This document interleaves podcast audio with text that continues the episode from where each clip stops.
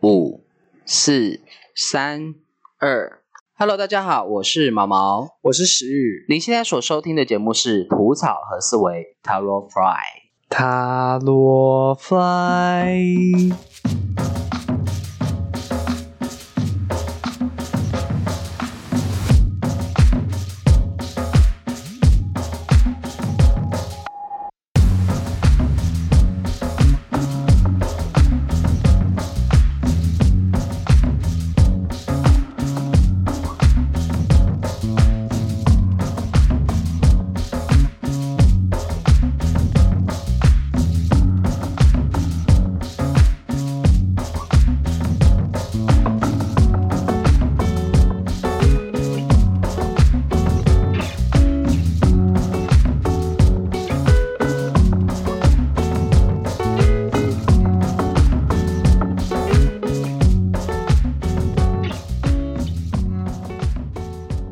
数字九，它对应的星座是射手座。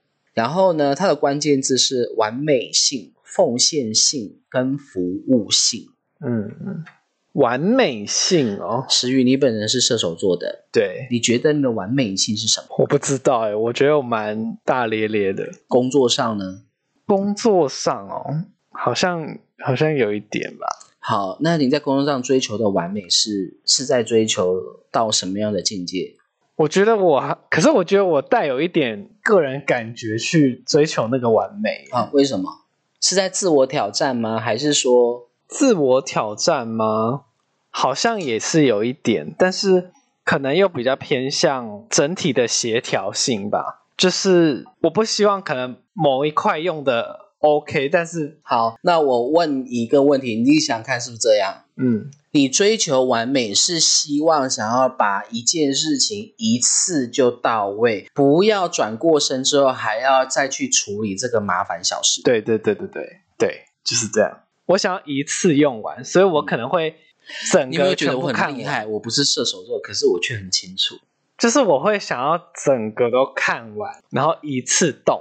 对，然后我就不用再又哪边又没调到，要再调。你知道为什么吗？为什么？因为射手座的时宫就是处女座，所以是什么意思？射手座在工作上展现出来那种龟毛个性，就是处女座的特质，就是在工作上。所以你不要再，所以不要再误会处女座了。每一个人都有处女座的面相，只是每一个星座的处女座面相在不同宫位而已。反正就是你看你龟毛在哪里就对了。对，嗯，射手座的处女座个性就是发挥在他的工作展现上。嗯，所以说射手座很，我以前有遇过一个射手座的朋友，他他在他们的公司里头是当黑，是扮黑脸嘞，而且他扮的心甘情愿，他心甘情愿到说他可以马上立马的揪出所有员工的毛病。嗯，而且让人家哑口无言，然后让每一个人都讨厌他，讨厌的要死。我我其实觉得，如果我不想哪一天真的不想当好人，我也可以这么做。所以我要跟你说，我那个朋友就是射手座的。我看到他这样，我其实我都会为他捏一把冷汗，因为他是某个餐厅的主管。嗯，然后我就去他店里探班啊，顺便顺顺便去他店里吃饭，然后看他对员工态度，哇，好可怕，比我这身为处女座的我还要害怕。可是，而且他不是只有对他的员工哦，他对厨房的厨师也是这样，讲话毫不留情。厨师哦，等一下，我比较想了解的是，他们如果是这一种状态的话，他们是那种情绪平稳，然后讲话很酸的那一种，还是？情绪平稳，还是情绪高涨的那种？情绪平稳。我印象最深刻就是他那个厨房厨师，因为客人要一个餐点嘛，然后那个摆盘都很讲究嘛，然后厨师他就可能就是有一些，因为一火锅你要他怎么样嘛，他不就是长那样嘛，就是火锅上摆盘上就是出错，然后他就直接端到那个厨师面前说：“哎，师傅，你这个。”你看看这个哪里有问题？他说啊，就这样啊，不就这样吗？他说你这样做能吃吗？那个厨师大他二十岁，我觉得我可能还做不到这样。我真的觉得太可怕了。可是这样子也会跟你说，这是射手座做得出来的。我的意思说，可是这样子好像无形也会得罪到很多人。是啊，所以你说你不要以为射手座很乐观这样，我跟你讲，射手座超级白目的，而且白目到根本就目中无人。可是那个也是他抛掉他所想要当好人的那一面吧？要求完美啊？可是射手座应该都想要，就是感觉就是以和为贵吧？没有，怎么会？没有，射手座当坏人其实还蛮愿意的，还蛮乐意的。我以前遇到啦，以前在职场上也遇遇过好几个射手座，都是当坏人的时候也是当的很理所当然，没有在怕的，而且是表明说我对啊，我就是坏人啊，怎么样？对，仗着自己有有事。可是这样子好像也比较不会感觉都往但我要说的是。，但我要说的是，这个是不成熟啦。但是后面那个你会看到射手座有很多很多都变得很随和，嗯，然后变得很亲切，这都是因为他们遇到挫败过，然后有嗯反省过，嗯，倒也是。所以这个就是数字九。所以你看到完美性，它可以完美到比处女座还可怕哦。处女座完美是不断的折磨自己哦，射手座完美是是蹂躏别人。九号，对，好，再就是奉献性，嗯，奉献哦，嗯，我觉得好像可以用刚刚的完美性接下来。如果以我套在我自己身上的话，就是我可能好我工作的时间到了，我可能在我的分内的事情，我觉得我还没有达到一个我想要达到的一个坎，我就会，即便可能没有加班费或者什么的，我还是会想要留下来把它弄完。对，这个应该也算奉献型吧？也算，就是要求自己嘛。对，但我看到，我了解到九号人的奉献性是，他们其实蛮喜欢照顾弱势的人的。哦，对，我会还蛮，可是我觉得前提是，如果因为射手座的话，因为射手座通常也是很多射手座其实都是很容易心软的。对，而且其实我觉得会有时候会很讨厌自己这个部分，为什么？就是很容易心软啊，嗯，就是可能某个人已经白目了 N 百次，对。可是我还是心软。但我要说，这也是九号人或是射手座的优点啊，就是他为什么会心软，是因为就我所了解的是，我自己我自己去体会啦，就是呃，射手座或是九号人的心软，是因为他们都知道每个人都是不容易的，对，就是有时候夜深人静，就可能会觉得说啊，他的可能对每个人的原生家庭或是什么背景对，对背景不一样，嗯，那干嘛要用我自己的标准去套到人家身上？对。再就是服务性这个服务性是什么意思啊？照顾，我觉得他比较倾向的是照顾。照顾身边的人吗？对，你自己觉得呢？我觉得如果我就是在我自己能力范围内啦，嗯，就是能能尽量就是尽量啊。OK，好，那九号人，九号人他的正向的特性就是高尚智慧。上一集你说对于高尚智慧你好像很难理解，对不对？对啊，那你现在我们刚刚这样聊一下，你有没有发现高尚智慧原来是这么的？所以这个高尚智慧是指就是我们可以很理解的知道说啊，其实每一个人的生活都是不容易的。然后，例如说这个人的原生家庭怎么样，那个人他又经历了什么事情？哦，这个 A 失恋了，这个 B 被骗钱了，干嘛干嘛这就看到他们就是脆弱的那一面。那你看见他们每个脆弱那一面的时候，就去反思说，那我还要这样子让他们在他们伤口上撒盐吗？嗯这就是高尚的智慧，嗯，然后你反而会去思考说，诶，如果我今天也是一个被劈腿的人，或者被戴绿帽，然后被骗钱的人，我的心情会是如何？嗯那我先去理解那个感受之后，我就会去思考说，诶，那我要怎么去辅助这个人，帮助这个人，让他从这个痛苦的泥沼里头，让他爬上岸。嗯，这就是高尚智慧，高尚的情操，这也是射手座的优点。所以你自己身为射手座的你，你怎么看这件事？我是觉得，呃，譬如说，可能朋友在跟我讲他的事情的时候，我是自己是不太会太轻易的给他什么意见啦。我还是以听为主，因为我其实有时候也会怕自己可能乱给意见，然后又嗯就整个对坏了一锅粥这样。嗯，因为就是看到很多很多的很完整性的东西嘛。对你就不敢太片面或是太对，不经思考的一个面向去跟对方说。嗯哼哼，嗯好，那再就是它的负向的特质就是孤单隔绝。孤单隔绝，怎么感觉有点可怜？还是有种高处不胜寒的感觉？射手座的你，你怎么看这件事？孤单隔绝，是觉得自己在在这个社会上是一个格格不入的人吗？还是说你觉得身边的人都不太了解你？我觉得好像第一个吧。第一个，呃我刚刚讲什么忘了？你说在社会上格格不入，社会上格格不入。嗯那你觉得你格格不入的原因是什么？是因为你觉得你的思维跟别人不一样？就是可能会比较，虽然有时候可能也是会很情绪啊，嗯，但是还是会就是在经过可能时间，还是会希望自己把它抽离出来。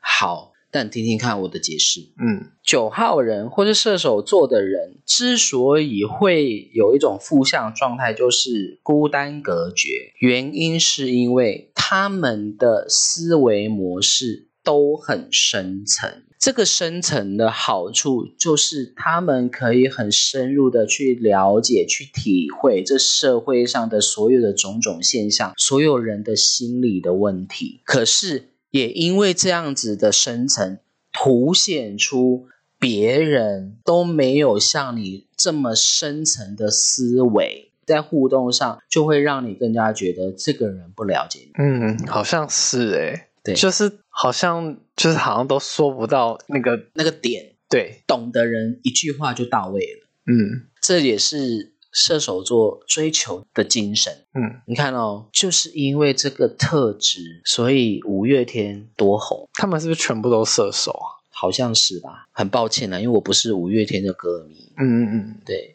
但他的歌很好听，然后阿信他们的创作能力也都很厉害，这也就是为什么才会说射手座有两种，一种是那个纨绔子弟型的，另外一种就是文青型的、斯文型的。像阿信就是那种文青型，那个创作者型。嗯因为射手座的思维很深沉，它可以深层到就是它可以把很多很多现象，然后经过脑袋一轮、两轮、三轮、一百轮、两百轮，然后去整理出一个短短的一个词，这个写出来的词很美。嗯所以那个孤单隔绝，我觉得比较像是射手座的人骨子里其实都过得很沉重，很沉重哦。看待人生其实是有一定程度的沉重感，嗯，你认同吗？好像是好，这就是九号人。好，再来就是十号。它对应的星座是摩羯座，然后它的关键字是爆发性、敏感性跟独立性。好，我们先讲第一个爆发性。你身边有摩羯座的朋友吗？嗯，算有吧。那你如感觉如何？感觉如何哦？他们好像会不会很？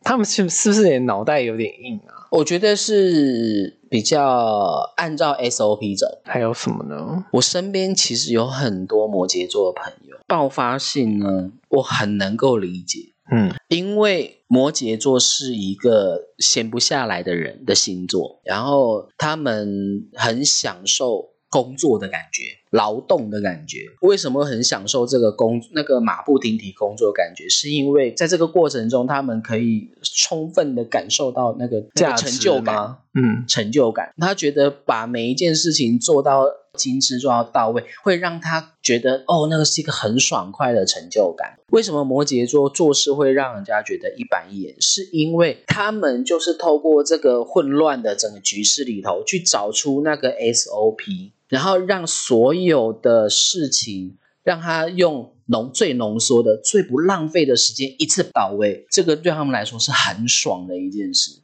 嗯，会会让他们很有成就感，对？然后这个 SOP 出来之后，就会告诉身边的人讲说，你只要按照这个 SOP 走，你就可以，你就可以省去多少时间，省去多少的麻烦。嗯，这个是射摩羯座厉害的地方。那跟刚刚的金牛座是不是有点类同？金牛跟摩羯是土象星座的，嗯但是金牛座他做这件事情是为了要累积，累积他的战利品。例如说，钱就是他的战利品，不动产就是他的战利品，所以可以是都是有价值的战利品，而且都是可以升值的战利品。可是摩羯座他做这些事情不是为了要累积战利品，而是要去感受他的透过这个过程中他感受到的成就感。所以摩羯才会是爆发性，就算是比较短期内的成就，但是没有没有没有，不是不是短期的。摩摩羯座的成就，是长久性的。嗯因为摩羯座也是很有头脑的人哦，哦他做的每一件事都是会想到很远的。是那金牛座想到都是想到当下，就哦，我今天又又囤积了多少东西，我今天又又存了多少钱，我今天又买在哪里又买了一栋房子。那摩羯座是他去累积他的成就感，因为成就感累积越多，就会野心就越大嘛。对那他就会一直不断在他的位置上一直不断的往上攀爬。嗯然后爬到一个最高成就的位置，即便他出生是在极贫寒那个贫寒的家庭里头，但是他只要这个状态，只要他这个野心出来，他一样可以爬到很高的位置，然后成为一个达官显贵的人。嗯，王永庆就是最好的例子。所以会不会其实反而家境不好的反而更能够激发他的那个爆发性？是的，因为他就苦过嘛，对，更会有那个然后，所以所以摩羯座很相信一件事，就是所有的成功都必须要经历所有的苦难，嗯你才有办法获得到那真正的成就。为什么？因为在这个所有的辛苦的苦难过程当中，是有很多很多值得让我们萃取的精华的。，对，这些东西都是不能错过的。嗯，所以他也很享受那个萃取精华的过程。对嗯，然后再就是那个爆发性呢，我曾经有听过一个朋友说，就是我那个朋友他是摩羯座的，他说不知道为什么我每每次上班的时候，他同事都一直叫我要休息，一直在叫我要休息，可是为什么要休息？工作就是要工作啊。然后，然后我就问他说，那你同事为什么要叫你要休息？他就说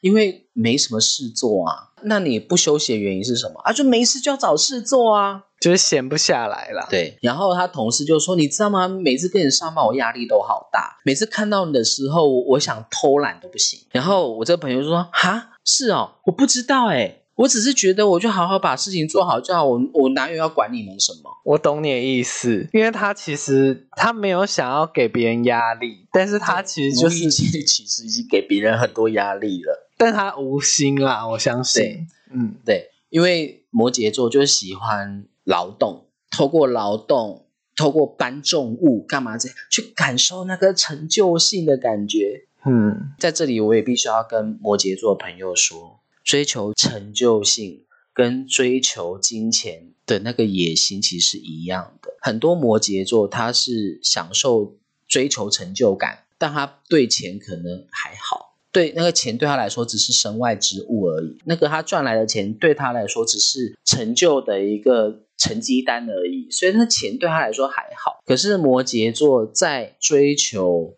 成就的时候，等同天蝎座他努力追求执迷金钱道理是一样的。嗯，那这个是什么？这个其实就是一个黑洞。对，这个其实会很，当你越执迷在成就感上的时候，你那个内在的魔性就更容易被激发出来。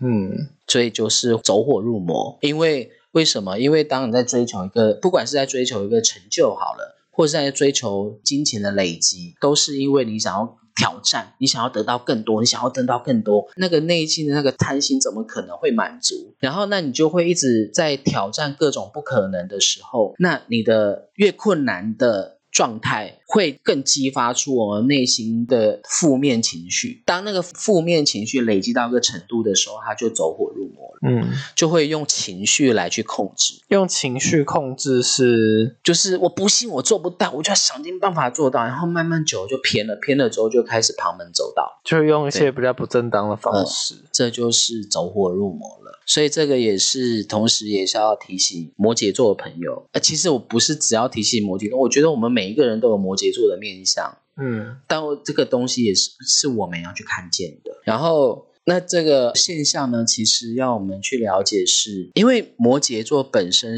也是有艺术细胞的，也就是说，如果他能够把他那种内心层面那个追求成就感、那个精神的层面的那个行力，把它转移到艺术上的话，哇，那感觉很可怕哎、这个摩羯座有可能会变成艺术大师。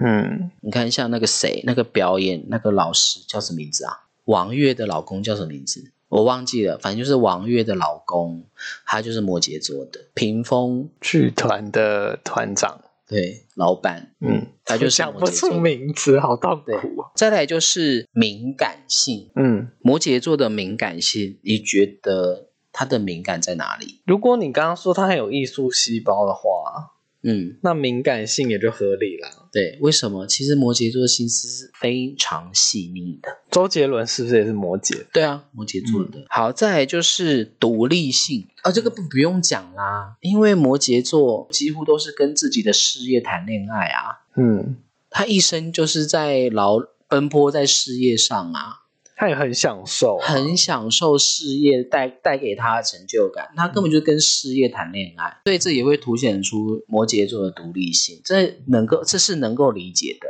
可是讲跟工作谈恋爱，怎么感觉有点可怜？不可怜呢、他享受其中，怎么会可怜？也是啦，对，好，那再来就是十号的正向的心理思维是心灵转换。你光听这样摩羯座的时候，你对心灵转换这个词有明白了吗？是因为他必须要经历过那个过程，才能把可能原本追求成就感转换，可能那个魔性的部分，就是转换掉，然后去追求可能艺术的部分嘛，就是可能在，生活对的对，嗯也就是说，摩羯座在追求他的成就的时候，因为这个成就只会带来我们内心更深层贪婪的心。不管是摩羯座的面相还是天蝎座面相，都有这些现象。因为一个是代表名，一个是代表利。呃，天蝎代表利，摩羯代表名名利。那当然，天蝎跟摩羯，我们每一个人都有这些特，都都有天蝎跟摩羯座特质，不是只是单指天蝎跟摩羯。我要说的是，他的心灵转换上，就是例如说，呃，用最最基本的，就是透过劳力感受他的那个成就感，这是一种精神转换，心灵的转换。然后再来就是追求成就到一个极致，开始转向朝艺术方向去前进的时候，这也是一种心灵转换。然后在这个转换的每一个过程当中，都可以让他充分的、清清楚楚的、巨细靡遗的去了解每一个人的人性、人心。嗯，那这些人心的体会是从哪里来的？不是他去见了一百个人、一千个人得来的，而是他是透过他自己的创造，在这个过程当中去一点一滴，透过这个创造追求成就、追求艺术的极致，透过这个过程一点一滴去认识自己而得来的。所以那个其实是往内挖掘来的。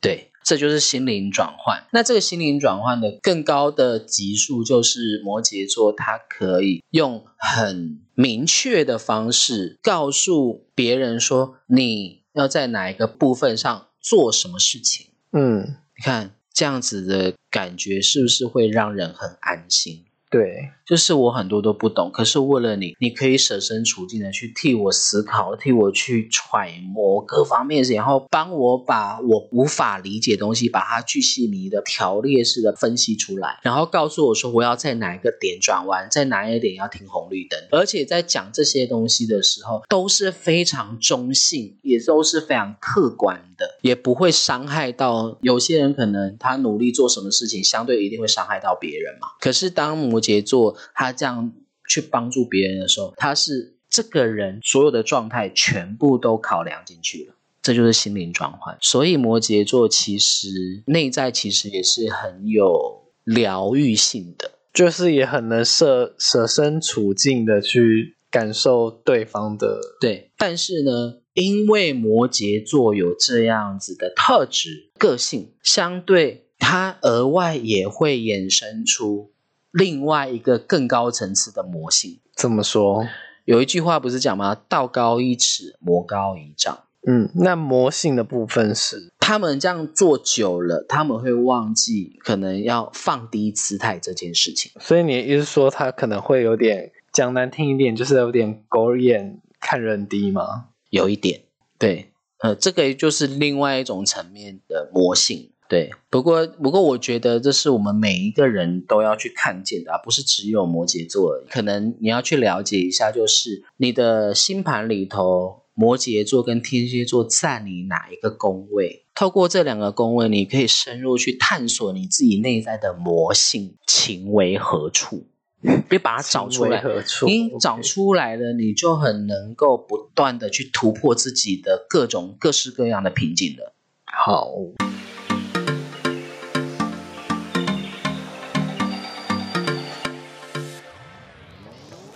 如果您对本单元研究塔罗学心经感兴趣，并且想学塔罗牌，或是想要成为一名塔罗师，或是想要将塔罗牌纳入你生活中人与人之间交流的媒介，特别是亲子关系，欢迎您追踪我们吐草和思维 Tarot Fry 的频道。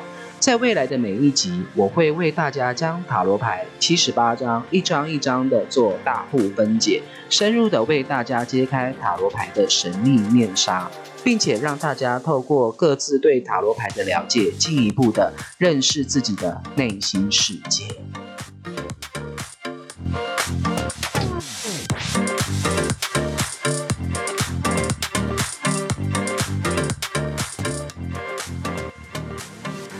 接下来就是十一数，它对应的星座是水瓶座，那它的关键字是双重性、领导性跟整合性。嗯，你身边有水瓶座的朋友吗？我觉得他还还蛮要怎么讲，有时候感觉蛮活在自己世界的。为什么？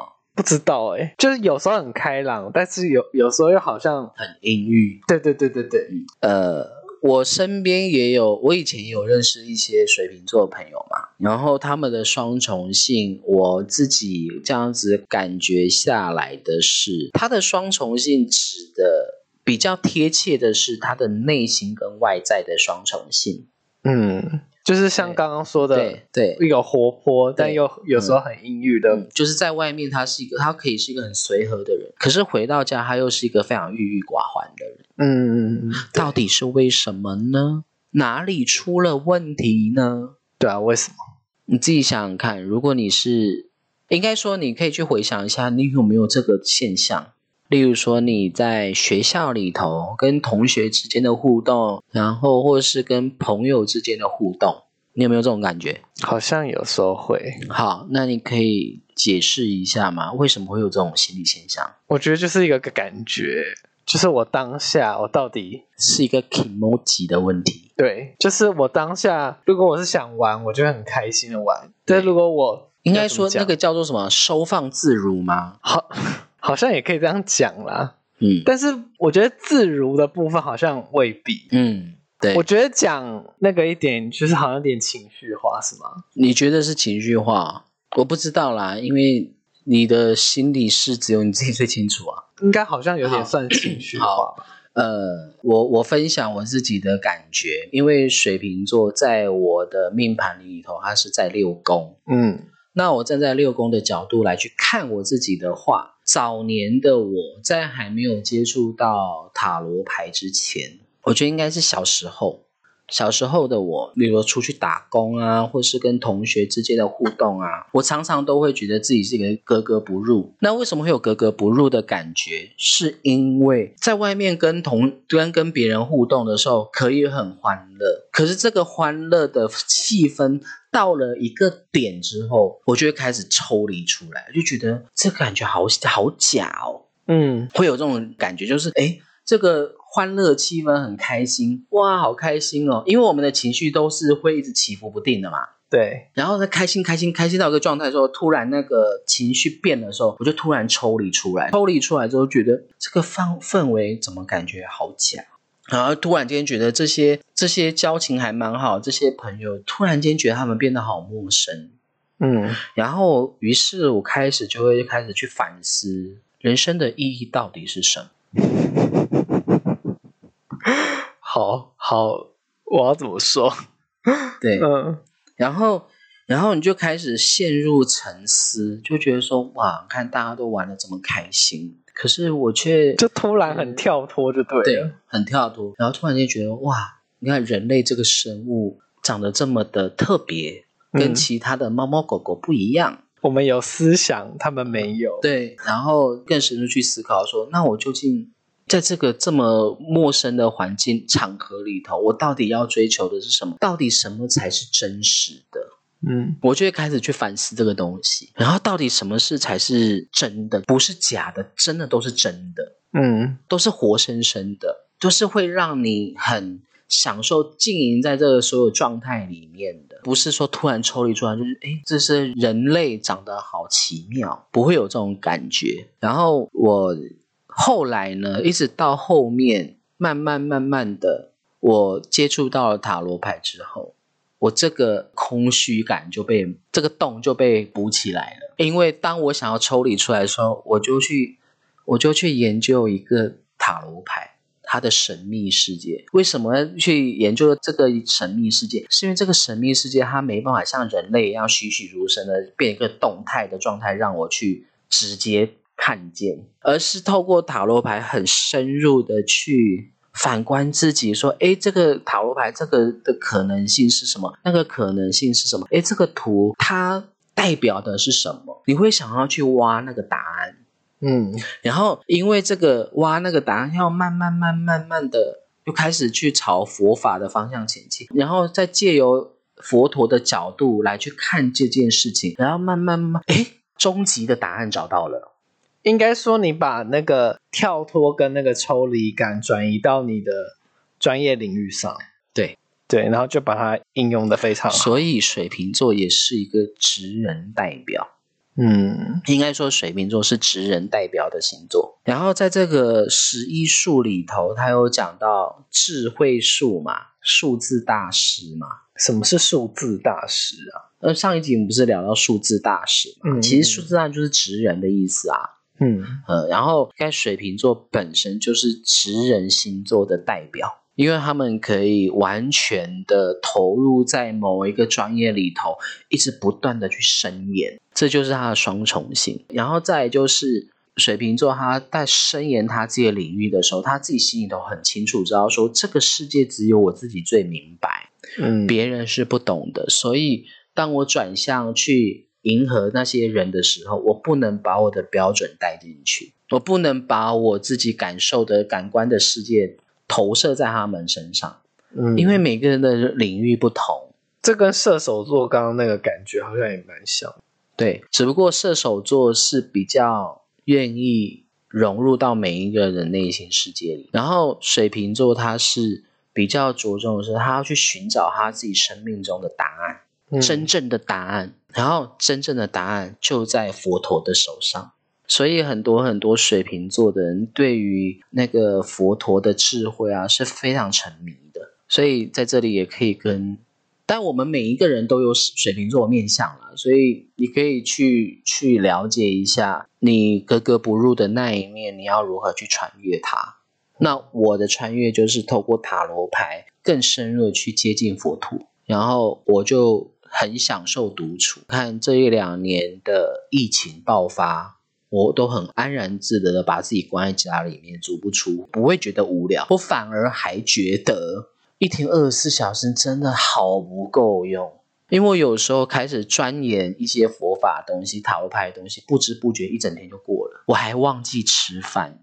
对，这个事情，在我这个我当我看见我自己的这个穿越的这个东西的时候，我就是完全的投入。但我这样讲的时候，我觉得水瓶座应该都蛮蛮懂的，嗯嗯，因为他们本身就这样子，所以水瓶座常常也会有让人家有一种格格不入的感觉。事实上，其实不是说水瓶座是外星人，其实我觉得有，虽然说水瓶座是外星人，好像是这样子没错，但是更深入去了解水瓶座的时候，其实水瓶座他们内在里头是长那样的。我是透过我的星盘六宫去认识水瓶座的，然后我是透过我的八宫去认识天蝎座，因为认识这些，我也是透过去觉察、深入的去观察自己，我才了解到很多不同更深层的东西。嗯，好，那再来就是领导性，你觉得水瓶座的领导性是怎么一回事？是因为在他的嗯，可能有了一些智慧之后，就是我觉得他可能在呃有了一些经验之后，自己有体会到什么之后，他应该就会有一些不一样的见解吧。对，嗯，那当然，就是会有没错，一群他自己的粉啊。对，没错。嗯我在探索自己的六宫的时候，我能够理解那个领导线，因为因为这领域我呃很很熟悉嘛。如果别人对我这个领域感兴趣，我当然会很乐意的去分享我的经验呐、这个分享过程就是一种领导，只不过呃，这个领导性呢，在这里我也要跟一些水瓶座朋友讲，有时候你们要追求的呃身份，也不能讲身份啊，就有有些有些水瓶座的人，他们尤其是婆婆，水瓶座的婆婆有两种，要么就是不管你。不然就是还有另外一种婆婆，就是可能很容易变成要么不管你，要么管死你，是吗？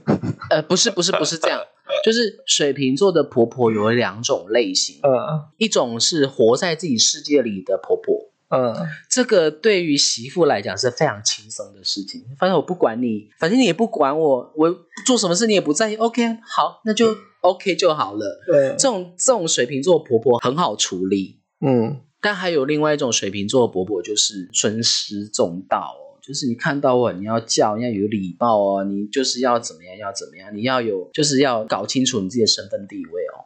为什么会有这样的差异啊？差那么多？就是因为他没有找到自己的价值，所以才会去用框架、道德框架去约绑住别人。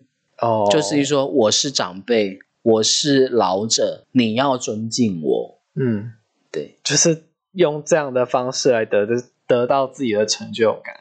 对，所以我要说的是，在这里头，有些水瓶座他会用各种道德框架去约束别人。如果你是这样子的人的话，你反而要去思考，你的价值真的是用这种东西来定义吗？这是水瓶座要去反思的。今天水瓶座他会用各种道德框架去绑住别人、去约束别人的时候，这表示什么？表示你并没有找到值得你去挖掘、去探索的事物。对，就是你还没有还没有那得到那个成就吧？嗯，好，再来就是整合性。整合性哦是不是因为你在可能得到了一些经验之后，你当然就是会把这些经验做一个整合啊？可以这样讲吗？简单来讲，就是我我举我的例子好了，因为我在塔罗牌不断的钻研嘛，深研，一直不断的深研，然后因为我已经深研到的深度已经远远超出别人能够理解的范围了。今天有人想要来对我的事物他是感兴趣的，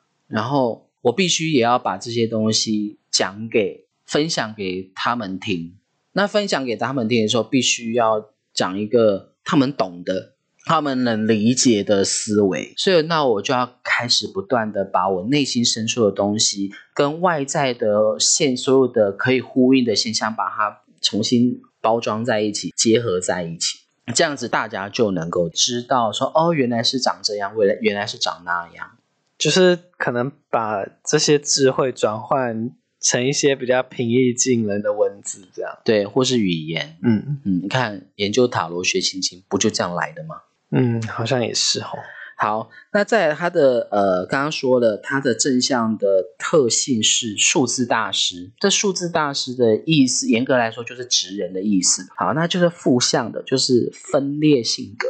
这个也好理解啊，因为嗯他原本就是、他可能原本很融入，但是他后来突然又可以很抽离。再来就是我刚刚说的那个很喜欢用各种道德框架去去约束别人那个婆婆，这个就是分裂性格特性了。再来就是最后一个数十二，十二，对，那它对应的星座是双鱼座，那它的关键字是沟通性、才艺性跟叛逆性。沟通性，你身边有双鱼座的朋友吗？感觉都还蛮喜欢交朋友，嘿，对，然后而且呢？蛮交际的部分也都蛮厉害的。嗯，对，好，那跟沟通性有关系，很会交际，就是在沟通方面应该还不错吧？就是舌灿莲花吗？对啊，对啊，其实有很多双鱼座其实都还蛮舌灿莲花的，但这个舌灿莲花是有个前提性的，嗯，就是它有经过整理，经过整理，有做，过功课，有做过功课、下过功夫的。嗯，那个舌灿莲花的能力就出来了。换句话说，当这些有些部分它没有经过整理，没没有经过下功夫的话，双鱼座讲话其实是非常迂回的。因为他就不不敢给一个很明确的对，因为怕受伤，或是怕怕讲错话，是不是是怕受伤，怕受伤是，而且他怕受伤，不是怕别人受伤，是怕自己受伤，对啊，那不就是怕讲错话吗？是是一样的意思吗，不太一样还，是不太一样。是什么意思？呃，就例如说，假设我是双鱼座，然后我想要吃麦当劳，然后我就会问你说，哎，石宇，呃，午餐想要吃什么？然后就说啊，随便啦、都可以。我说哦，是哦，那我们要不要去，例如说忠孝东路看看？然后说哦，好啊，然后就啵啵啵啵，我们就可能就骑摩托车、开车出去到忠孝东路上，然后很顺、很自然的说。哎，那我们吃一开始还要演一下戏哦，说哦这个呃回转寿司啊算了啊那小火锅啊算了，然后那个卤味啊好算了，然后一直到了快到目的地麦当劳，说哎我们我们就吃这个好了啦，反正也不知道吃什么嘛，我们就吃麦当劳吧。就是自己演了一套这样。对，嗯，那为什么他一开始就不愿意跟你讲说我要吃麦当劳？他会不会是想要表示自己的随和啊？一方面是这个，嗯另一方面是他不希望在第一时间就被人家打枪，因为双鱼座是很玻璃心的。严格讲哦玻璃心，不如说双鱼座的自尊心其实很高。嗯，所以怕被打脸的意思吗？对，然后再就是因为双鱼座从小到大都是那种容易被忽略的星座，嗯所以因为这个关系，也是导致他不太敢明确的表达他的需求，嗯，就怕被打脸啊。就是小时候讲话也没人，也没有人要听啊，没有人在意啊。可是那如果像刚刚的情境，那他到最后，好，他说好了，那吃麦当劳，嗯，那结果对方说不要，那他他会不会更受伤？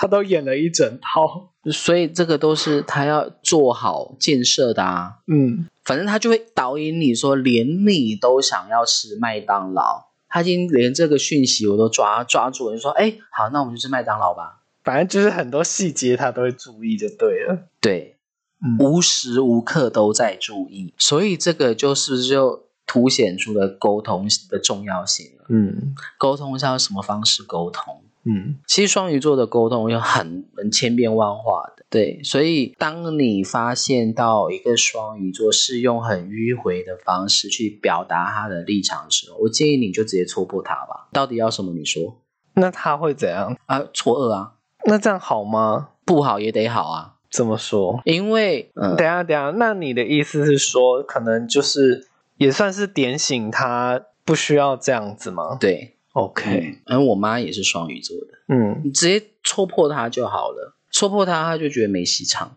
那她会玻璃心吗？我管她玻璃心。好了，她其实也要跟她讲说，很多事情没有她想象中这么严重。就是其实她也不需要这么的，而且你在演戏，你要演给谁看？所以这个其实就凸显出一个沟通性嘛。所以双鱼座他只要有做足功课，他的口才真的是一流。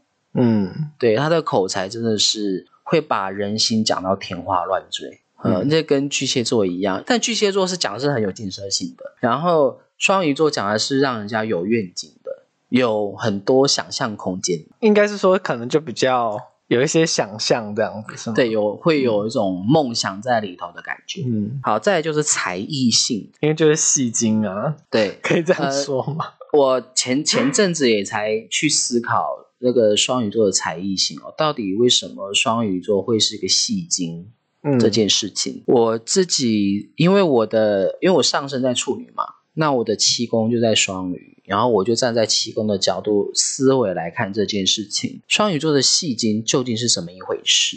就是因为双鱼座从小到大很容易被忽视的存在。我说被忽视的存在，不是说他是隐形人，不是哦。就例如说，今天有一个小双鱼座的小孩，他很乖，然后所有父母亲都爱他，邻居都爱他，阿公阿嬷也爱他。然后这对双鱼座来说，哦，原来我要要有这样子的人设，所以大家才会喜欢我。所以双鱼座他就会持续扮演这样子的人设。可是为什么会说他被忽视？是他的内在感受被忽视，因为我就是要讨好父母亲的欢心啊，因为我知道我要当个乖小孩，父母亲才会爱我啊，我要当个乖小孩，那个父母亲才会很很用心的去引导我我要怎么做啊。然后再加上双鱼座本身对物质世界是很没有概念的。那我说很没有概念是，他们很不会去整理东西。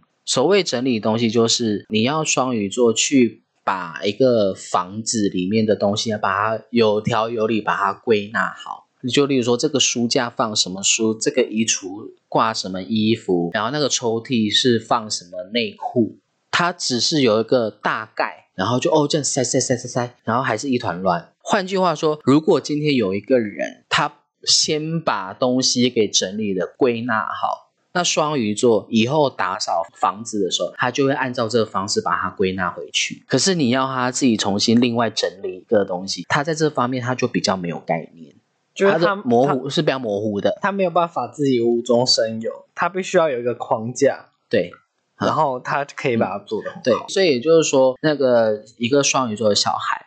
他已经知道说，哦，原来父母亲大人喜欢的人设就是我这样人设的时候，他就会用这样人设继续过他的人生到长大。可是这个长大的过程当中，因为当小乖小孩当习惯了嘛，所以就更凸显出一个问题，就是我内在感受都是被忽视的。嗯，然后父母亲觉得我怎么样，我就怎么样。其实换个角度来说，是我从来都没有争取过，或者是说我曾经有试着要去争取过，但是因为我的人设包装的太好，所以被父母亲直接略过。或者是说不符合自己的人设吧。对，然后呢，那他为什么跟才艺性连接在一起？是因为双鱼座从小到大就是这样感受被忽视，这个情感层面一直被忽视的关系，然后所以导致他内心有很多很丰沛的情绪感、七情六欲感受。那这个感受呢？是很鲜明的，内在有很多很多的感受，这代表什么？代表你的心是没办法平静，你的心思是没办法清静的，所以这个代表什么？代表你很压抑嘛。对，那因为压抑，压抑压久了，你是不是想想要叛逆？刚好讲到第三个叛逆性，是不是开始想要就有一个叛逆的思维？嗯，这叛逆的心理就出来了。那这叛逆的心理出来之后，然后那他就会想要用，因为双鱼座又很喜欢感官的刺激，所以双鱼座才会有衍生出有一个产业是直接跟这这样子的状态的双鱼座产生共鸣。嗯，你知道是什么产业吗是什么？？A 片。哦，因为感官嘛。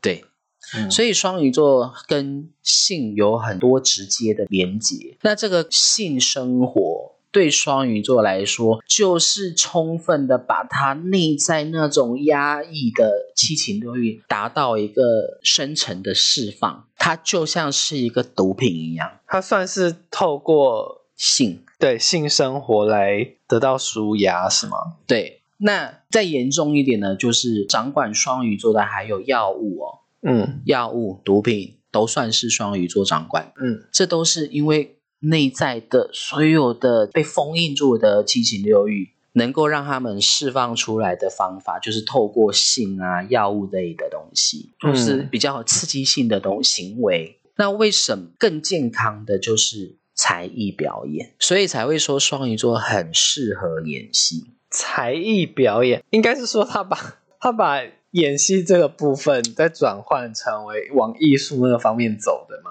就是表演啊，嗯演戏啊，所以双鱼座就是演戏。为什么演什么像什么？因为他，因为他内在有很丰沛的，从小一直被忽略的情感层面的七情六欲，然后借由演示各式各样的角色，充分的把他内在很所有的情绪，用很合理化的方式把它诠释出来。所以双鱼座跟才艺有关联性。嗯，然后再加上双鱼座本身也是很喜欢表演的，他表演欲也是很强的，所以双鱼座很容易跟性画上等号。嗯就是因为很容易跟性画上等号，再加上双鱼座很多状态都是处在模糊地带，所以你想要没有各式各样的框架包，它是双鱼座是不受各式各样的框架包袱的。嗯，什么道德框架，这是对双鱼座来说没有用。怎么听起来感觉很像说很容易是小三吗？为什么？因为小三也是一种角色。哎，那可我可以这么说，可能他们小三跟正宫反而比较倾向当小三吗？为什么小三更能更能够把那种悲情情绪给表达出来？嗯，为什么？因为双鱼座从小被忽视的关系，所以他内心都都是属于比较悲情的那一面啦、嗯，但这里要澄清一下，不是双鱼座就是小三哦。不是不是，对对对不不是这个意思只是那个关键字而已。嗯嗯嗯，呃，这个是我透过我用气功的思维去探究我自己的内心世界的时候，发现哦，原来有这么多的合理性。好的。然后再加上我妈就是双鱼座，所以就很能够看出那个鲜明的对比，就有一个很直接性的参考样本这样，对，当然我也不是说我妈是小三，我妈没当过人家小三，只不过说他们不是说双鱼座都是小三，而是说因为双鱼座内心有很多很多的压抑。悲情的情绪，这些情绪能够表现出来的方法有各式各样的角色。例如说，他当下有一块情绪，他必须要用农夫式的方式来诠释出来，也许他可能就跑去当农夫，也许有有他内心有一个苦情戏嘛，可能要用严厉的婆婆把它展现出来，他也许他可能就会变成一个严厉的婆婆。哎，那我可以这样子理解吗？就是他很容易角色变换，对，所以他会不会其实很容易让自己去变换那个角色，所以以至于可能工作也比较容易常变换，或者是呃说，我看我妈妈，她确实也蛮常变化的。或者是伴侣的部分，就是一切应该说她的生活都是让自己的生活处于一个变化型。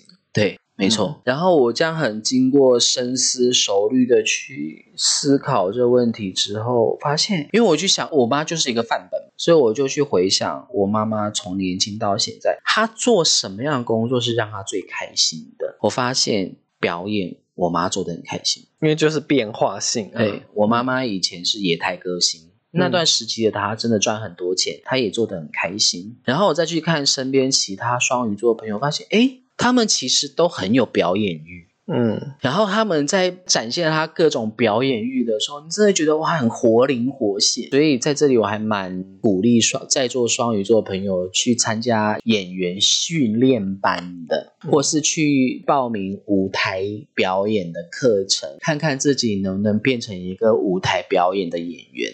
嗯，所以其实如果他们把这种能量发挥在工作上，或者是就是让可能，譬如说工作是处于一个高变化性的，其实就会也是错可以。的，但是想来想去，高变化性的工作好像也只有演员。对，就是更符合他们对，喜欢更符合变化他们角色。对，然后再加上双鱼座，只要透过高变化性的工作去做的话，他们的身心反而可以放松下来，让自己走入清净心的感觉。应该说双鱼座就是透过这个变化性，让自己的能量释放，对压抑释放。对，嗯，没错，嗯就是所以可能才会在可能自己的比较私底下的生活就会比较平淡这样子。对，然后让自己过得很压抑的感受都释放释放了，而且用很合理化的方式，就例如说演员。的方式把它释放掉之后，他们就会变成跟正常人一样了。好，再就是那十二数呢，它的正向的特性是多才多艺的，你看有没有？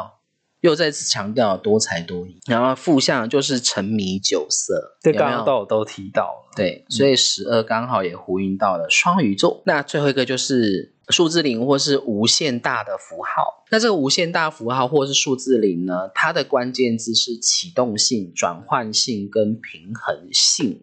这个就蛮陌生。好，我要跟你说的是，我可以很直接告诉你，数字零或是无限性，它其实就代表就是佛陀所说的空性。为什么？因为空性本身它就有启动性。空性其实我们可以想象一下，就它就是一个，好啦，我我这样说好了，石宇，你应该有感受过内心的平静吧？就是一切都没有要怎么讲？任何的情绪或是杂念，有经历过这样的状态过吗？夜深人静的时候，好，你看哦，我们的内在在很内心平静的时候，那就是就是处在一个空的状态，嗯空性的状态。嗯那启动性代表什么？代表是说我们的内心是处在很清静、很平静的状态的时候，突然间有一丝丝的情绪挑起来了。例如说，我可能不小心划手机滑到 A 片，然后哦那个 A 片让我那个情欲的情绪被挑动了，我们是不是就可以很鲜明感受到说，哦，此刻的我情绪被挑起来了？嗯。或是说，假设我今天去听一个王力宏的歌，嗯。那个某一种情绪被挑起来了，对吧？好，这个就是挑起来的感觉，我们是不是就可以感受到那个启动性？嗯为什么？因为那个启动性是情绪的跳动，让我们内在的那个情境的心开始有一个情绪的起伏。嗯那这个情绪的起伏，在还没有透过我们的肢体语言、透过文字、讲话语气、言行举止的去表达上，这是不是就是在我们内心里头有起？对，那这个起伏就是启动性，其实简单讲就是起心动念的意思。嗯那再来就是转换性，我们这个起心动念把它转换成具体的行为的时候，这不就是转换性吗？